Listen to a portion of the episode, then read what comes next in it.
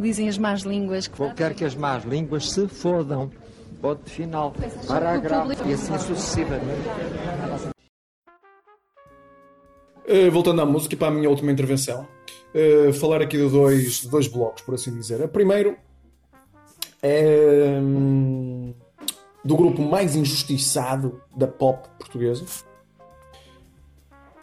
Um, portanto, um dos grupos uh, mais injustiçados, não mais injustiçado, não necessariamente dos anos 90, mas dos anos subsequentes, foram os Delfins, que de, os Delfins quase que devem ter originado memes ou algo assim, porque de facto tornaram-se tornaram aquele grupo no qual toda a gente gostava, não necessariamente de odiar, mas toda a gente gostava de malhar, passa a expressão.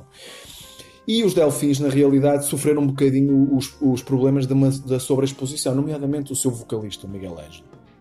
A verdade é que os, os Delfins já traziam uma, traziam já uma carreira que, vinda dos anos 80, mas que explodiu comercialmente nos anos 90 quando, eh, obviamente, a editora apostou também no marketing a esse propósito, mas sobretudo quando eles lançaram o Caminho da Felicidade, que era o Best Of, e puseram duas músicas que duas músicas orelhudas, nomeadamente o Sou Como um Rio, que é uma, uma música menor, mas que acabou por ter muito sucesso e muita playlist e uh, muito airplay sobretudo e, uh, pronto, e acabou por toda a gente que nunca tinha ouvido falar nos Delfins começou a cantarolar os Delfins, que esgotaram, fizeram aí digressões, a digressão pela, pela, pelo país todo e, e, esgotaram todos os concertos que deram, porque havia a moda dos Delfins. Isso obviamente depois trouxe, trouxe os seus detratores e é verdade que os Delfins têm, alguns podem alguns tiquezinhos que podem ser um bocadinho, para alguns podem ser um bocadinho irritantes, mas a verdade é que traziam alguma traziam ali alguma alguma bagagem, alguma influência de, da música feita, nos, feita na Inglaterra, nomeadamente em Manchester, aquele, os grupos de Manchester com, com uma, uma pop, às vezes uma pop mais surumbática, outras vezes nem tanto, outras vezes assim mais, mais, mais luminosa, eh, como a de Morrissey, de quem Miguel Ângelo é, é, assumidamente, é assumidamente fã. Mas os Delfins têm. Os Delfins têm um mérito que nós já falamos até quando do, do podcast sobre o, o António Variações. É que os Delfins foram os primeiros, juntamente com a Helena D'Água, os primeiros a, a revisitarem a obra do, do António Variações, nomeadamente através de uma, de uma, de uma versão muito bem conseguida uh, da canção do Engate. Depois também uh, falar aqui de um outro grupo, que era, foi a primeira tentativa de fazer um super grupo à moda portuguesa, que foram os Resistência, ou a Resistência, como eles gostam de falar. E a resistência apareceu uh, de, de, tornar acústico grande parte dos êxitos da pop rock dos anos, dos anos 80 e anos 90 portugueses, com membros dos Elfins, membros dos Chutes e Pontapés, um, e mesmo outros membros, o José Salgueiro, o Fernando Júdice, que depois foi para os Madre Deus, antes de estar no Estrovante, um, o Olavo Bilac ainda em, em uh, em início de carreira e que agora, já agora os Resistência têm agora uma segunda vida e onde incorporam uh, aquele que na minha ótica é o melhor uh, guitarrista português da atualidade, que é o Pedro Joy, alguém que começou pelo Flamengo, mas que basicamente toca todos os géneros e mais alguns. Um, e concluo por falar em três projetos que têm uma base comum. Esses projetos são os Madre Deus. Os Madre Deus começaram nos anos 80 com o Existir e os Dias da Madre Deus um, os madeireiros, curiosamente, uh, vêm de, uh, de alguns escombros, por assim dizer, do, dos Heróis do Mar, da Pedro Aires de Magalhães, que é o diretor artístico, da Sétima Legião, com o Rodrigo Leão, e depois o violoncelo do, do Francisco Ribeiro, entretanto falecido, e o acordeão do, do Gabriel Gomes os Madre Deus em 93 com o Espírito da Paz e depois no ano subsequente, 94, com o Lisbon Story, Viagem a Lisboa, que foi uh, que era o, o álbum que, que consubstanciou a banda sonora do filme oficial da um, Lisboa Capital Europeia da Cultura, uh, o Lisbon Story do Wim Wenders. E, uh, enfim, são, são álbuns absolutamente, absolutamente seminais. Ainda que o Espírito da Paz seja aquele que é considerado obra-prima, na minha opinião, curiosamente, o, o, o Ainda, eh, que é o tal que consubstancia a banda sonora de Lisbon Story, é a melhor obra deles. Depois é curioso que o Rodrigo Leão saiu, o Rodrigo Leão e não só, o Rodrigo Leão, o Gabriel Gomes o Francisco Ribeiro saem dos Madre Deus, porque os Madre Deus começam a ter tanto sucesso e passam a fazer 200 e tal concertos por ano, não passam a vida uh, em, em, Lisboa e eles sentem necessidade de, de, passar mais tempo em Lisboa, por um lado, por questões pessoais, e também de criar os seus próprios projetos. O Rodrigo Leão lança-se lança a solo começa por fazer um, um long play, o, o Mistério, em 1995, e depois lança o seu primeiro long play, que é o, o, o seu primeiro CD de facto de folgo, que é o Teatro, com a Vox Ensemble, em que faz ali uma em que vai buscar um bocadinho daquele imaginário do Philip Glass, do Wim Mertens, uma música minimalista por um lado, contemporary, uh, adult contemporary, e traz assim um bocadinho a, a, a, música erudita para, para uma fórmula, não será bem mais pop, mas mais acessível, ainda que utilize, que utilize a estética da, da orquestra e da música clássica e até cantado em latim. Um, um, um, um, álbum, na minha ótica, absolutamente seminal. E já agora, a curiosidade do ponto de vista absolutamente subjetivo e pessoal, foi o primeiro CD que eu comprei na vida. Foi o, o teatro do, do Rodrigo Leão, que além do mais é um objeto muito bonito do ponto de vista, do ponto de vista plástico. Tem umas aguarelas muito, muito interessantes. Um, depois, um projeto que também é subsequente a este, já no final dos anos 90, a viragem de 98 para 99, que é, e aqui uh, é um projeto que funde a música com a palavra, com a literatura, os poetas também do Rodrigo Leão, do Francisco, do Francisco Ribeiro e do Gabriel Gomes, e uh, em que eles musicam uh, uh, poetas portugueses do, do, do, acervo da Assírio Alvim. Aliás, o Manuel Hermínio Monteiro, à época editor do, da Assírio Alvim, foi quem teve esta ideia. E pegaram em, em gravações de, de, de, de, poemas ditos pelos próprios poetas que os escreveram, Mário Cesarini, o Herberto Helder, o Alberto, entre outros, e acabam por fazer, de certo modo, mais do que musicar os, os poemas, fazer uma resposta musical aos, a esses poemas um, e dão um dos álbuns um dos álbuns, não um álbum muito conhecido, não com grande sucesso comercial, mas um dos álbuns uh, basilares uh, dos anos 90 ou dos meus anos 90, porque faz uma fusão ótima, mais uma vez, entre palavra e, uh, e música. Os poetas entre nós e as palavras. Ora bem, para acabar a parte do cinema, só há mais três filmes, 97, 98 e 99. Um, e em 97, para mim, há um filme que se destaca acima de todos os outros, que é A Vida Bela, do, Robert, do Roberto Benini, uh, em que Roberto Benini também é a personagem principal, que é o, o, o Guido. Um, e A Vida Bela é basicamente um contraponto ao Schindler's List, do Spielberg. Basicamente, os dois tratam da mesma temática, ou seja, a Segunda Guerra Mundial e a invasão das forças germânicas eh, nazis no Schindler's List na Polónia, no, na Vida Bela em Itália, um, mas tem duas, um, duas visões diferentes. Como eu disse, Schindler's List é extremamente realista. Um, não é que o Vida Bela não seja, porque retrata alguns, alguns casos cruéis do campo de concentração, uh, mas só que a Vida Bela vai ter um, um, um, twist, ou seja, vai fazer com que seja com que a partir da comédia se alivie completamente o, o, bem, o período nazi daquela altura. Basicamente, a história do, da Vida Bela é, um, é, uma família que vai ser levada para um campo de concentração e em que o pai, para tentar aliviar o sofrimento do filho, vai eh, inventar um, um jogo com o filho. Um, em que ele vai dar certas ações vão dar pontos, outras ações vão retirar pontos, e quem chegar primeiro aos mil pontos vai ganhar um tanque de guerra. Portanto, é muito usar a comédia para tentar aliviar o sofrimento.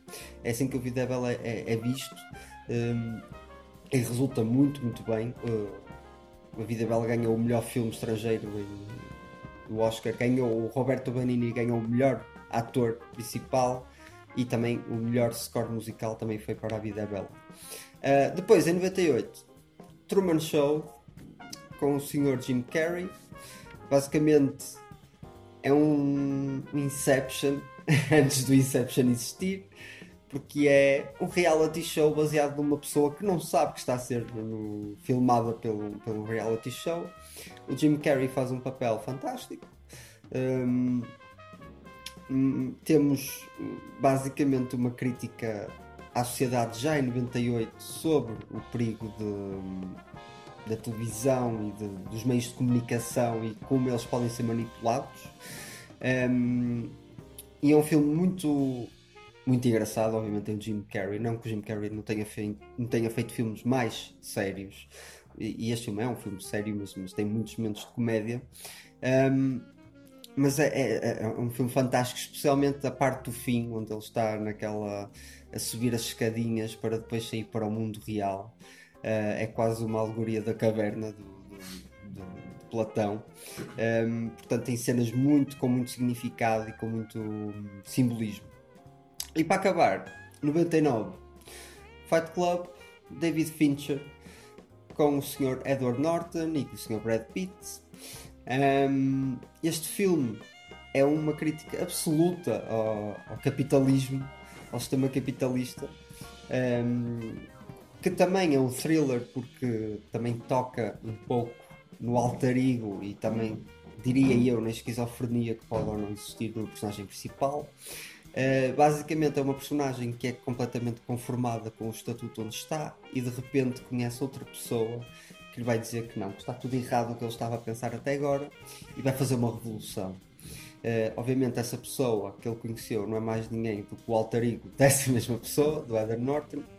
Um, e depois vai haver toda uma revolução um, em que a cena final com a música dos Pixies, com um, os prédios a cair completamente e a personagem do Edward Norton com uma bala no lado esquerdo de, da sua face agarrado à sua namorada, que é feito pela Helena Bonham Exato, Helena Bonham Carter, faz um grande papel também. Um, é, é, simplesmente fantástico aquele final, é um final clássico. É um final que acaba bem para os anos de, década de 90. Um, portanto, estes são os filmes que eu escolhi, os 10 filmes. Obviamente não são os melhores filmes de, dos anos, mas são os meus filmes favoritos desses anos. E um, Espero que tenham gostado. Para finalizar então o podcast, esta, esta estreia da segunda temporada, acho que nada melhor do que com poesia. Uh, e tenho para fechar os anos 90, uh, eh, depois de ter falado da prosa, mencionar apenas três casos da poesia portuguesa. O primeiro deles, Adília Lopes, que não poderia deixar de ser, que foi uma referência uh, na década de 90 uh, muito falada, muito discutida, uh, digamos que num sentido coloquial estava na berra na altura. E, uh, e, neste momento eu acho que é, um, é uma autora que, que, se figurou como, como alguém de referência na, na poesia portuguesa. Ela nasceu em 1960, é lisboeta, portanto, por esta altura já tem, já tem uma idade de cerca de 60 anos. Um, mas teve alguma obra feita, teve bastante obra e teve bastante intervenção pública nos anos 90 e eu gostaria só de, de, vos, de vos ler um, uh, um poema dela que se chama Propósito de Estrelas, que é um poema bastante conhecido dela, porque não há melhor forma de conhecer um poeta do que uh, conhecendo os seus poemas. Portanto, a propósito de estrelas. Não sei se me interessei pelo rapaz, por ele se interessar por estrelas, se me interessei por estrelas, por me interessar pelo rapaz. Hoje, quando penso no rapaz, penso em estrelas, e quando penso em estrelas, penso no rapaz. Como me parece que me vou ocupar com as estrelas até ao fim dos meus dias, parece-me que não vou deixar de me interessar pelo rapaz até ao fim dos meus dias. Nunca saberei se me interesso por estrelas, se me interesso por um rapaz que se interessa por estrelas, já não me lembro. Se vi primeiro as estrelas, se vi primeiro o rapaz, se quando vi o rapaz, vi as estrelas. Isto é Edílio Lopes. Um outro poema hum, que nestes últimos tempos tem até sido falado, mas ainda, julgo eu, não ocupou o seu espaço na poesia portuguesa por causa uh, do, da sua obra uh, diminuta, diminuta no sentido de apenas de tamanho, que é Daniel Faria. E Daniel Faria uh, foi um poeta que viveu pouquíssimo tempo. Ele morreu com 28 anos. Imagine-se, ele nasceu em 71 e, e morreu em 1999. E toda a sua obra publicada em vida é dos anos 90. Eh, uma cidade com muralha é o primeiro, em 91. Uh, Oxálida, 92. A Casa dos Chefeiros, 93. Uh, até o último livro publicado. uh, que foi Homens que são como lugares mal situados em 1998. E, e estaria a preparar uh, um outro livro que se chama Dos Líquidos, que foi um, publicado postumamente. O Daniel Faria é também, e eu julgo que, que daqui a uns anos uh, será, será um dos, um dos poetas paradigmáticos da, da, da, literatura portuguesa da poesia portuguesa, não só pelo modo uh, simples, uh, pelos versos brancos, pela linguagem quase coloquial ao mesmo tempo com densidade, com temas que não são normais, digamos, à, à, à, poesia, pelo menos a uma, uma poesia de, dos anos 80 ou 70, um, é uma poesia bastante intimista. E eu vou-vos dar um exemplo, que é também um dos poemas mais conhecidos de Daniel Faria, que se chama As Mulheres Aspiram a Casa para Dentro dos Pulmões. Este é, um, é de 1998. As mulheres aspiram a casa para dentro dos pulmões e muitas transformam-se em árvores cheias de ninhos. Digo, as mulheres, ainda que as casas apresentem os telhados inclinados ao peso dos pássaros que se abrigam. É à janela dos filhos que as mulheres respiram, sentadas nos graus, olhando para eles, e muitas transformam-se em escadas. Muitas mulheres transformam-se em paisagens, em árvores cheias de crianças trepando que se penduram nos ramos, no pescoço das mães, ainda que as árvores irradiem cheias de rebentos. As mulheres aspiram para dentro e geram continuamente, transformam-se em pomares. Elas arrumam a casa, elas põem a mesa ao redor do coração. É um poema bastante bonito de Daniel Faria.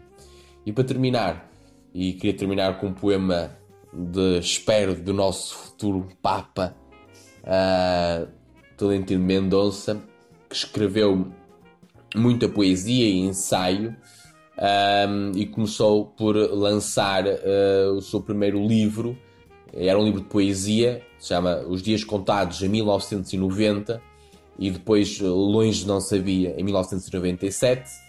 Um, escreveu muitos outros livros e hoje é considerado não só como um intelectual, mas também como um poeta e um religioso de, eh, de, de grande referência a nível, eh, a nível mundial.